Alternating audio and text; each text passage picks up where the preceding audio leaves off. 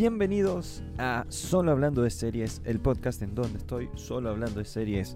Mi nombre es Nicolás Couto y estoy aquí, una vez más, para hablar con ustedes sobre las series que he estado viendo en este último tiempo. Este año, este 2022, decidí cambiar un poco el funcionamiento, el calendario de este podcast va a ser cada dos semanas, más o menos, cada 15 días. Em, ahí voy a subir episodio nuevo hablando un poco en general de las cosas que he visto, las cosas que ya tengo eh, opiniones más formadas y puedo hacer una reseña más formal. Van a tomar más tiempo, obviamente. Pero también voy a hablar un poco de otras cosas que estoy viendo que quizás no he terminado, pero que con lo que ya he visto tengo una idea de, qué puedo opinar. Y, lo que voy a hacer es que justamente en el episodio de hoy vamos a hablar de The Sex Lives of College Girls, o en español, La vida sexual de las universitarias. Una serie eh, adolescente que salió en el año pasado, eh, o sea, de este género como adolescente. Salió en HBO Max, muy entretenida. Voy a comentarla a profundidad porque la terminé de ver, la tenía eh, pendiente. ahí voy a comentar por qué me llamó la atención verla. también voy a hablar un poco de Peacemaker, todo lo que ha salido de Peacemaker hasta ahora, que son cuatro capítulos. Y también voy a hablar eh, un poquito de eh, varias cosas sueltas que han ido saliendo. Está saliendo Shinjeki no Kyojin, la parte 2 de esta temporada final. Está saliendo la segunda temporada de Euforia poco a poco. Salió, no la he terminado, salió la temporada nueva de Cobra Kai. Em, tengo pendiente una de las series que más me llamaba la atención del año pasado, Station 11, Estación 11. Em, muy interesante también y así y así. Y varias cosas que vienen. Este es un año lleno de series. Y creo que podríamos eh, casi que empezar inmediatamente con, la serie que voy a hablar en profundidad. Voy a avisar si es que hago spoilers y lo, como siempre, en la descripción del podcast van a encontrar el minuto a minuto y voy a poner ahí si es que hablé con spoilers o no de The Sex Lives of College Girls, esta primera temporada de esta serie tan interesante que, sacó HBO Max el año pasado. Em, así que creo que vamos a empezar mm, simplemente. Em, con esta serie voy a poner imágenes, como siempre este podcast está disponible tanto en audio como en video en YouTube. Lo pueden encontrar en audio en Spotify, iVoox y todas las plataformas de podcast prácticamente. Y en video en YouTube. Eh, bueno, la vida sexual de las universitarias. Eh, una serie creada eh, y dirigida en varios capítulos por Mindy Kaling, eh, escrita también por Mindy Kaling y junto a Justin Noble. Es una serie em, de este género, que yo le digo género adolescente, género teenager, así como Coming of Age, ese estilo de serie, de las que últimamente ha habido un montón. O sea, empezando por Sex Education, que ya nos presenta esa premisa así de, colegio en donde van y, conversan y todo eso. Eh, bueno, hay, podríamos decir que esta va un poquito más allá y es cuando terminan el colegio y ya pasan a la universidad, al college que le dicen los estadounidenses. Em, esta serie, eh, yo diría que, se encuentra en ese, en ese mundillo de series y que justamente eh, es muy interesante porque la misma Mindy Kaling creó una de las que para mí es de las mejores series en este género, que es Yo Nunca. Y creo que comparten un montón de cosas entre ellas. Em, comparten, comparten un poco el humor, comparten eh, algunas, algunas eh, temáticas que, se tratan.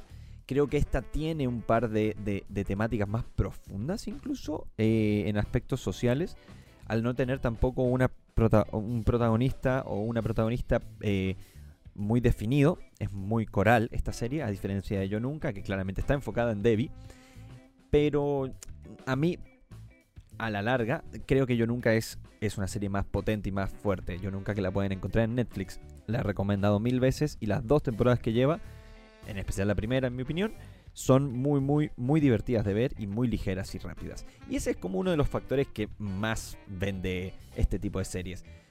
Porque la premisa es muy simple. O sea, la premisa es muy típica y simple. Porque nos habla de cuatro chicas que entran a la universidad y que tienen que eh, diferentes dramas cada una y tienen que desempeñarse en este primer año de universidad, eh, este primer semestre de universidad y, salir adelante con estos dramas que las rodean, que son preocupaciones bastante eh, adolescentes, como digo, pese a que estén en la universidad y todo eso, el, enfoque siempre va de la mano de, que, de que son problemas como se les llama, problemas del primer mundo. Además, en esta universidad que no se oculta nunca, que es una universidad extremadamente eh, exclusiva eh, y carísima. Y bueno, ese es uno de los dramas de unos personajes. Porque revisando un poquito por encima lo que son eh, las actrices protagonistas, las cuatro personajes protagonistas son eh, está Kimberly, está Bella, está Layton y está Whitney. Son cuatro amigas que están en un dormitorio de estos campus en Essex. Em, y están interpretadas eh, por eh, Kimberly, está interpretada por Pauline Chalamet. Bella Malhotra está interpretada por Amrit Kaur, uno de los mejores personajes de la serie, en mi opinión. Súper insoportable, pero insoportablemente divertida. Layton Murray que, para mí es quizá eh, uno de los descubrimientos, yo no la, no conocía a esta actriz, René Rapp, también muy interesante, y Whitney Chase, que es Alia Chanel Scott. Bueno, cada una de estas personajes tiene su propio drama. Por un lado está Kimberly, que es una chica de una familia más humilde que, el resto de, las, eh, de las participantes de este grupo. Eh, que debido a mucho esfuerzo y a un gran desempeño académico, logró entrar becada a esta universidad.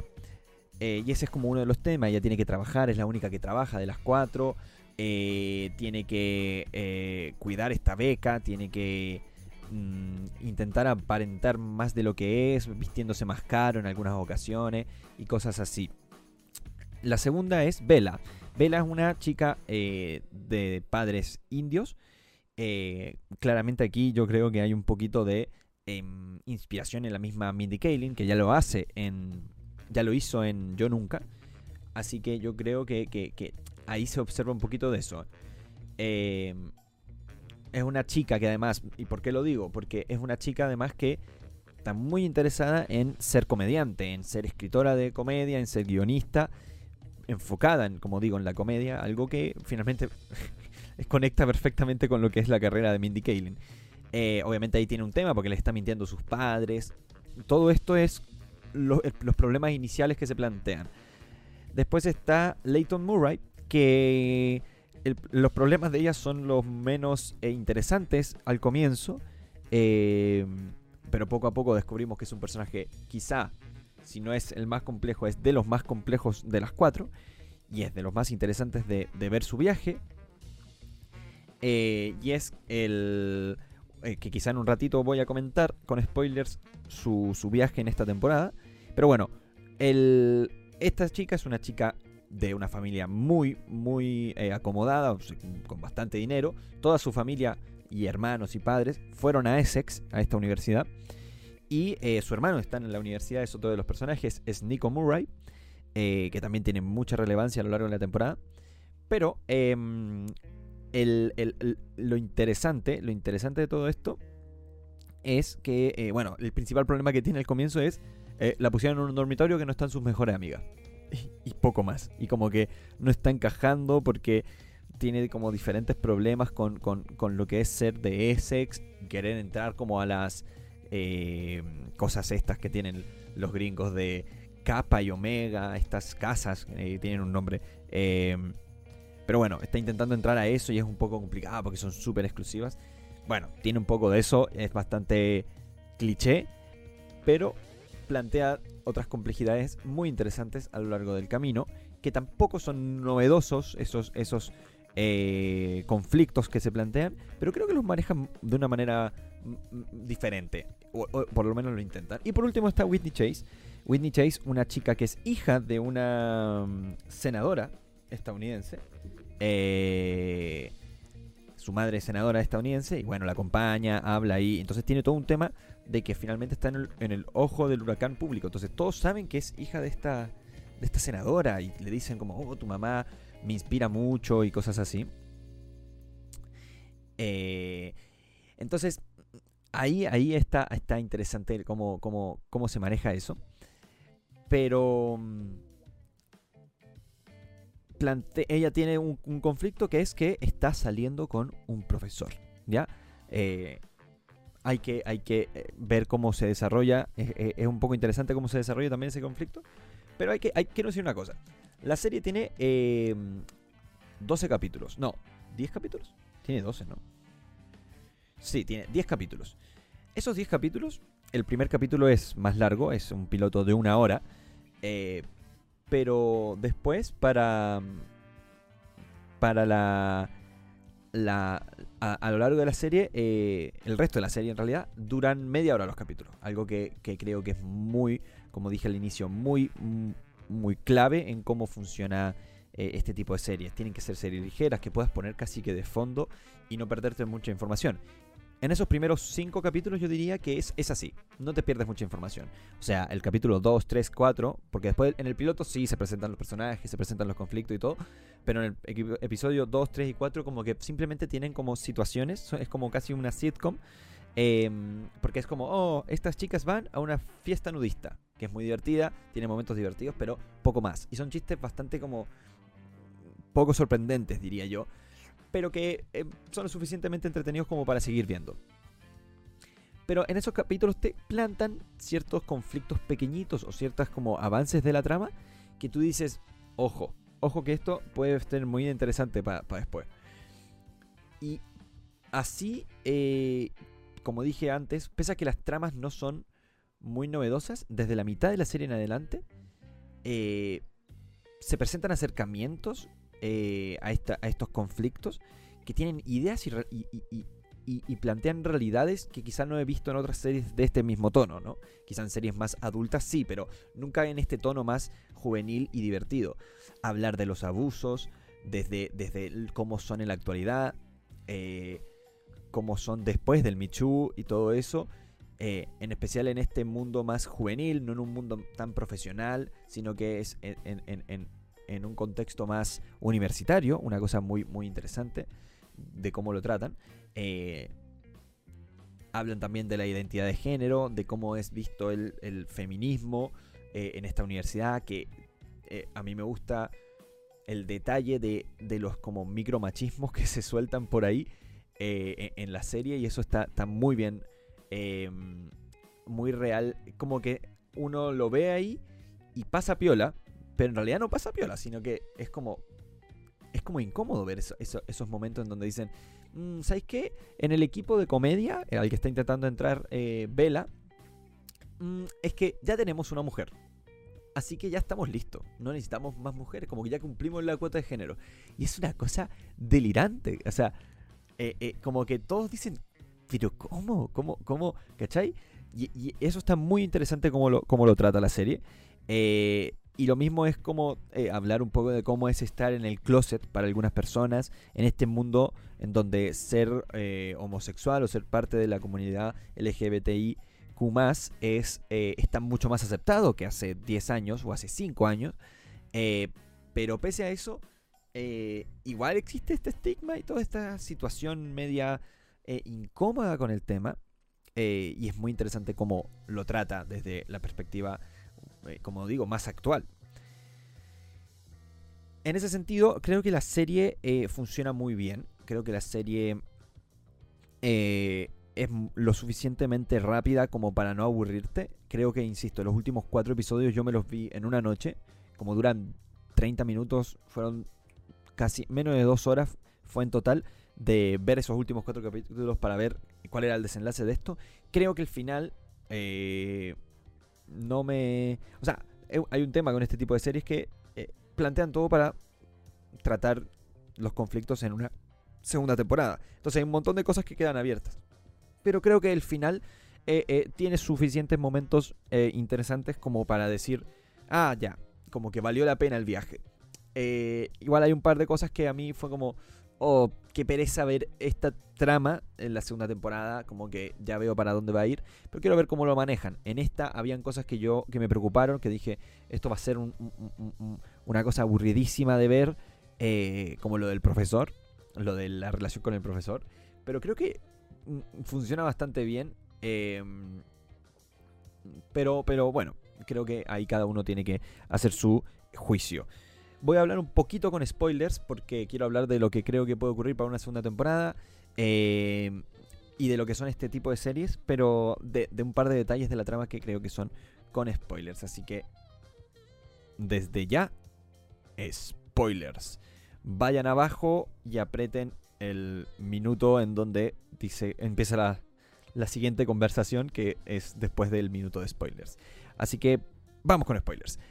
Ya, esta serie eh, las diferentes tramas son muy interesantes. Creo que como hablando de la última que mencioné, que es la del profesor, a mí desde un inicio dije, qué lata, me, me, carga esa, esa, ese tipo de tramas en donde hay un personaje menor que tiene una relación con un profesor y, y acá lo tratan muy bien. O sea, me da la sensación que lo, lo, lo enfocan desde la lógica, desde una lógica mucho más adulta de lo que yo esperaba y eso me preocupaba, que es como ella, ella está muy conflictuada porque dice, pucha, eh, eh, yo lo amo y no sé qué, pero el gallo es mayor, ¿cachai? O sea, es mayor de edad, incluso ella es menor, creo que tiene 17, y es como, se está aprovechando de ti, amiga, ¿cachai? O sea, es terrible, y ella se siente culpable y toda la cuestión, y obviamente esto desemboca en, una crisis eh, ahí, pero me gusta mucho cómo se notan esas pinceladas de lo que es el movimiento feminista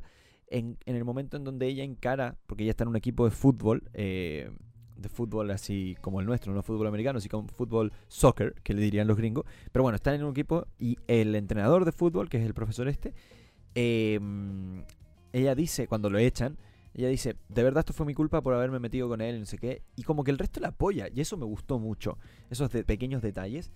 Em, pero quiero ver qué hacen con este personaje, porque la verdad, bueno, pueden aprovechar que el padre es como ausente eh, que la madre es media extraña como, como está es con esto de ser senadora.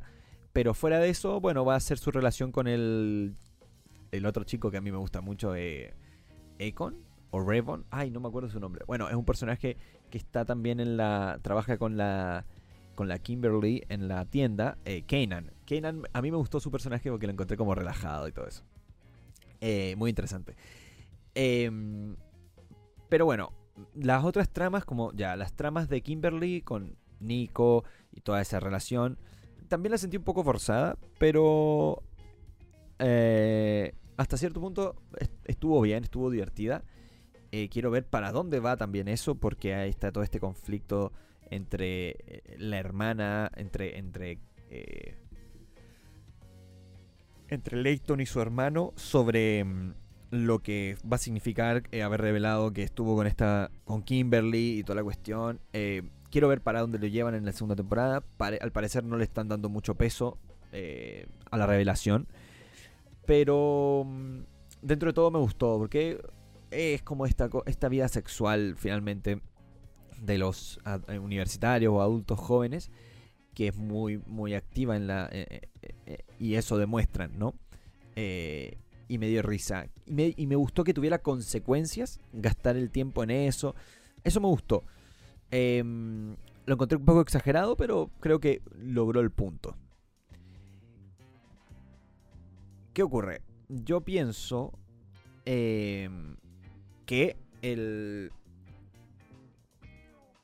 La mejor trama, o sea, las mejores dos tramas son las de Bella y de Leighton. Leighton es una trama muy típica, es una trama sobre una chica que está en el closet y no se atreve a decírselo a nadie porque, porque es, un tema complicado. Pero es interesante el conflicto que ella tiene, que no es tanto como el de otras personas. Ella tiene miedo de perder su identidad. Y es un miedo que, en mi opinión por lo menos, es bastante válido. Como en la actualidad hay mucha gente que se define, define toda su personalidad en base a que es de, de la comunidad LGBTIQ. O por lo menos esa es una sensación que se tiene. ¿Ya? Y eso es lo que plantea, ese es el conflicto que plantea la serie. Esta sensación que tiene Leighton la tienen muchas personas que, que no son quizá parte de la comunidad o si lo o, son y, no saben cómo o, están conflictuadas con este tema. Eh, y es muy interesante que choca con otra persona, con, esta novia que, que tiene, choca con ella por ese tema. No sé, eso me gustó, me gustó muchísimo. Creo que está muy, muy, muy bien logrado esa, esa, complejidad. Em, pese a que es una cosa bastante típica, el, conflicto este.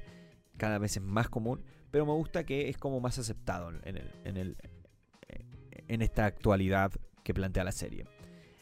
Una cosa, un detalle corto. Hay un momento en donde hablan de COVID y yo dije como, oh, qué extraño que hagan referencia COVID y nadie use mascarilla. Y bueno, es extraño. Em, Vela, que es la, el último, eh, la última trama que quiero hablar, el último viaje de personaje que quiero mencionar, me, me llama la atención, o sea, me gusta cómo, cómo está planteado sus conflictos. Me gusta que es un personaje que empieza siendo como súper como divertido y liviano pero poco a poco va viajando hacia una complejidad más interesante, en especial cuando aparece este abusador, este, este gallo asqueroso que hay ahí. Y me gusta que, también sea un gallo como un tipo muy em, normal, eh, entre comillas, o como que pareciera ser más simpático que el otro incluso, que Eric. Eh, pero bueno, eh, me gusta, me gusta cómo plantea la serie el conflicto este del abuso sexual. Porque eh, obviamente le tira palos a los hombres. Eh, en el sentido de que les van a creer, no les van a creer. Pero me gusta que plantea como que las chicas le creen, primero. Y segundo, que están estos conflictos. Están estos conflictos de como, deja de mentir, no sé qué. Así como, como que hay unas primeras reacciones que son bastante negativas a la situación. Que es lo que ocurre muchas veces en la realidad. Pero eh, me gusta que eh, demuestra que ha habido un avance en la sociedad, o eso quiere ese mensaje que está intentando dar, porque finalmente la piedra, o sea, la, cuestión cae a favor de ellas. Pese a que se terminan yendo del, club de, comedia, ellas dos, pero por, pero por otros miembros, no por la jefa o por el, chico este, eh, Eric, que finalmente también demuestra que hay hombres que pueden están intentando mejorar como personas. Y él, pese a que su amigo y su primera reacción fue muy negativa, él admite el error y sigue adelante. Y, bueno, claramente se plantea que algo puede ocurrir entre ellos dos en un futuro. ¿Qué, mm, qué espero para la segunda temporada? Espero que mantenga este tono de la segunda mitad. Que no se vuelva a, enfrascar en, en tonteras. Creo que no va a ser así. Creo que al mismo tiempo, una de las gracias de esta serie es que sean ligeras, ¿no? Y que no sea siempre con un tono tan, tan, tan potente. Em, yo creo que tienen que lograr hacer el mix perfecto. Creo que con esta temporada probaron varias cosas. Mindy Kaling tiene una gran trayectoria y, ya demostró en Yo Nunca saber manejar muy bien esto. Eh, quiero ver cómo lo hacen. Eh, yo creo que le debe haber ido bien. Esta serie me apareció en TikTok y, al ver que era de Mindy Kaling, dije, ¿sabéis qué? Le voy a dar una oportunidad. Porque se me había pasado por completo el año pasado. Así que eso fue La vida sexual de las universitarias, una serie que está en HBO Max. Eh, para que la puedan ver, son 10 episodios de media hora, menos el primero. Y está bueno. Está buena. Una serie atrasada, primera temporada. Siete puntitos yo le daría a esta serie. Como, está bien. Ya, y ahora voy a tomar un poquito de agua. Pero vamos a ir con quizá el estreno de este momento, de este inicio de año. Eh, también HBO Max, que empezó con todo el año en mi opinión, eh, con Peacemaker. Eh, una serie que yo creo que va en respuesta un poco a lo que está haciendo Disney con sus series de superhéroes, con sus series de Star Wars. Y era necesario que HBO planteara algo que compitiera con eso directamente. Y creo que escogieron el personaje, el director, todo perfecto para hacerlo. Peacemaker es. va por la mitad. Vamos cuatro episodios de ocho. Eh, y es una serie mm, muy divertida. Muy divertida. De estos cuatro episodios diría que em, la mayoría han estado en ese tono perfecto de, lo divertido que han sido. Y em, la intro es increíble, la intro es de lo mejor. Hay dos intros en la televisión que yo no me salto con el botón de skip. La de Succession porque es una obra de arte y esta porque es una obra de arte.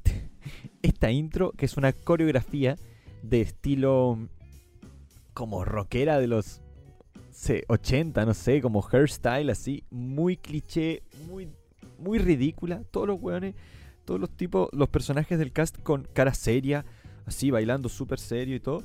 Eh, no sé, maravilloso. John Cena, eh, haciendo Peacemaker, la rompe toda en esta serie que es, entre comillas, una secuela de The Suicide Squad, dirigida también y creada también por James Gunn, el director de Guardianes de la Galaxia. En esa película vemos a Peacemaker eh, ser parte de este equipo. Para mí es lo mejor de la película, una película que me la recomendaron mucho y que finalmente me decepcionó un poco. Pero eh, John Cena, como digo, es lo mejor de la película. Y se merecía, se merecía un protagónico este hombre, porque la verdad lo hace muy bien. Es muy divertido, tiene un, un, como una capacidad para la comedia como muy bien lograda. Y y nada, yo creo que eh, va muy bien esta serie. Creo que los primeros dos capítulos son los más... El primer capítulo en especial es como un poquito durito de ver, como que no despega tan rápido la serie. Pero yo diría que el, desde el segundo la serie logra un ritmo. El 2, el 3 y el 4 son muy divertidos episodios donde presentan eh, más a profundidad a personajes como Vigilante, eh, interpretado por este... Yo ahora soy fan de este, de este actor porque es increíble. ¿Dónde está su nombre? No, lo perdí. Eh, no puede ser. Aquí está. Freddy Stroma como vigilante. Oh, es demasiado divertido este hombre. Demasiado, demasiado, demasiado, de verdad. Vean. Eh, vean. O sea, Peacemaker para mí vale toda la pena por este hombre y, su nivel de comedia. Tiene un par de momentos increíbles.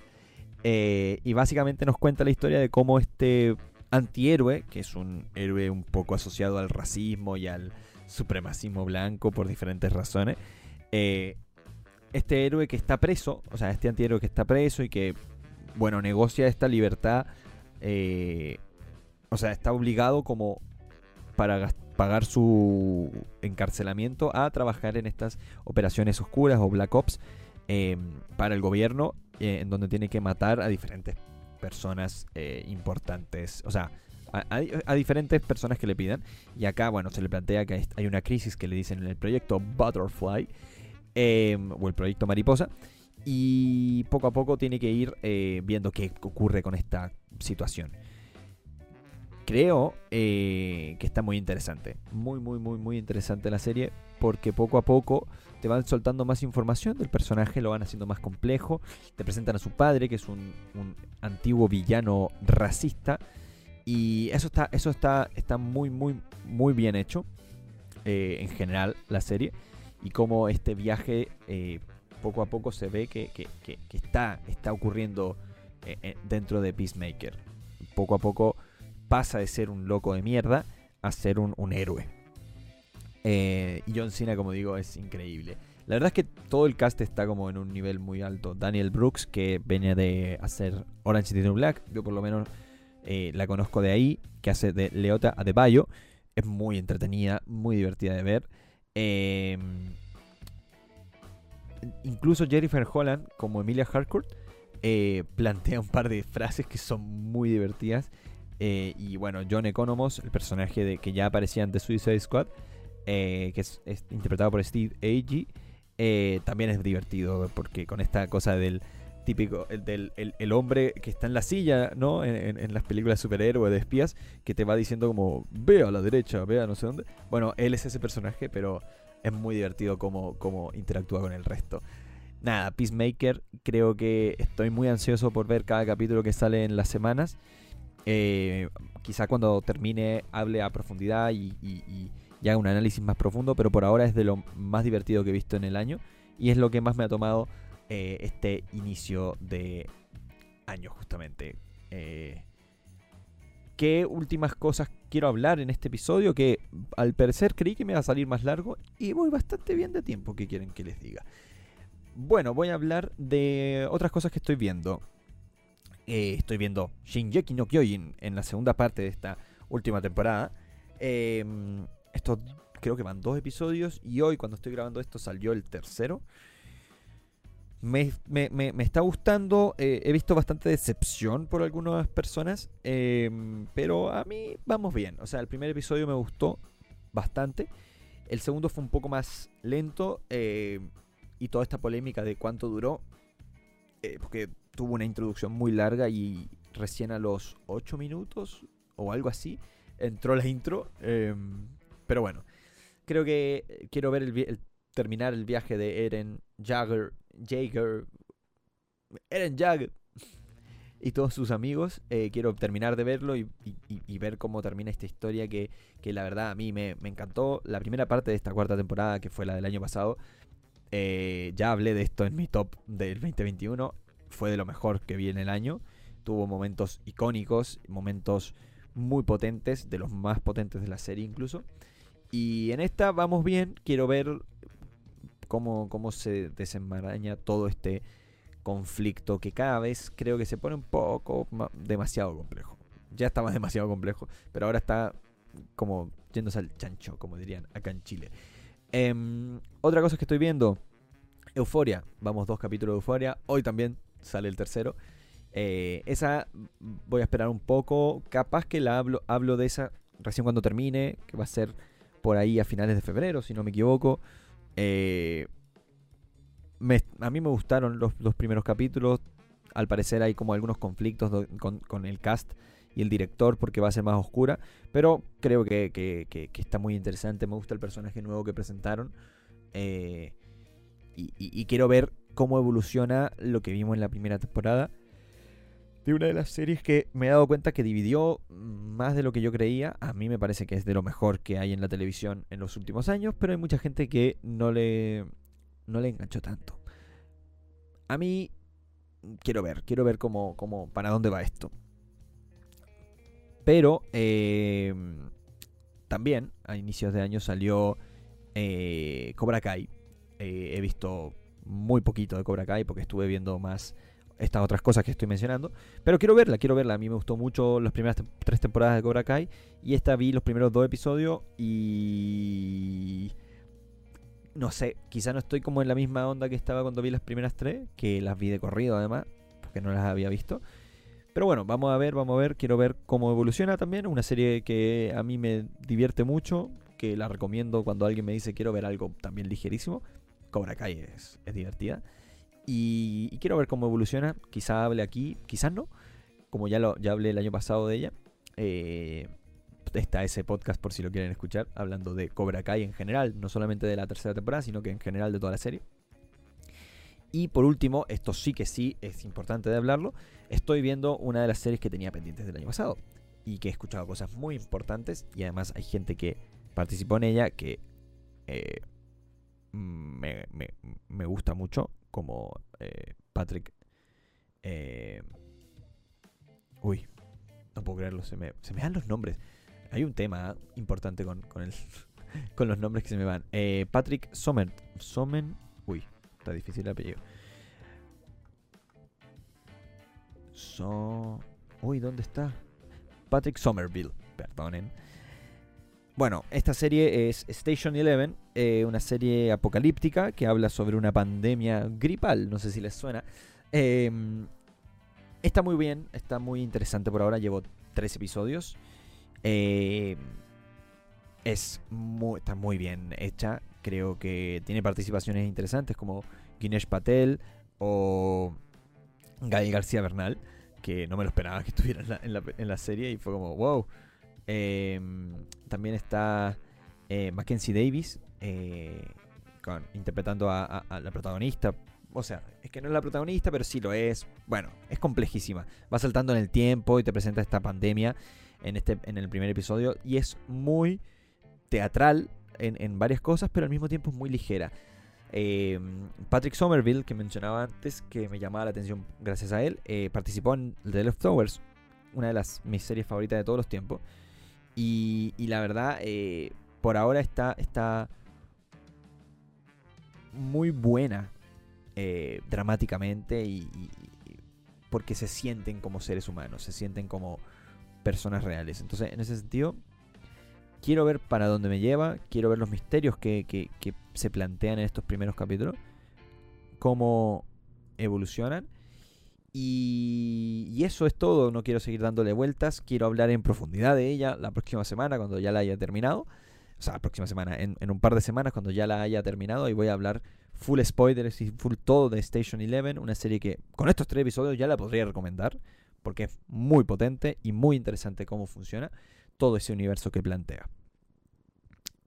Bueno, esto fue el segundo episodio de este 2022 de Solo Hablando de Series. Eh, sigan el podcast en todas las plataformas que en las plataformas que lo escuchen de Spotify, iVoox, Apple Podcast o YouTube para la gente que, que lo quiera ver en video. Em, como dije, cada dos semanitas va a haber episodio hablando en general un poquito de todas las series que estoy viendo. Y em, sigan el podcast en Instagram, ahí voy a ir avisando cuando se suba un nuevo episodio. Y espero que esté muy bien. Arroba solo hablando de series. Mi nombre es Nicolás Couto. Cuídense que está complicado el virus. hablando de Station Eleven y de la pandemia. Así que nos vemos en un par de semanas. Adiós.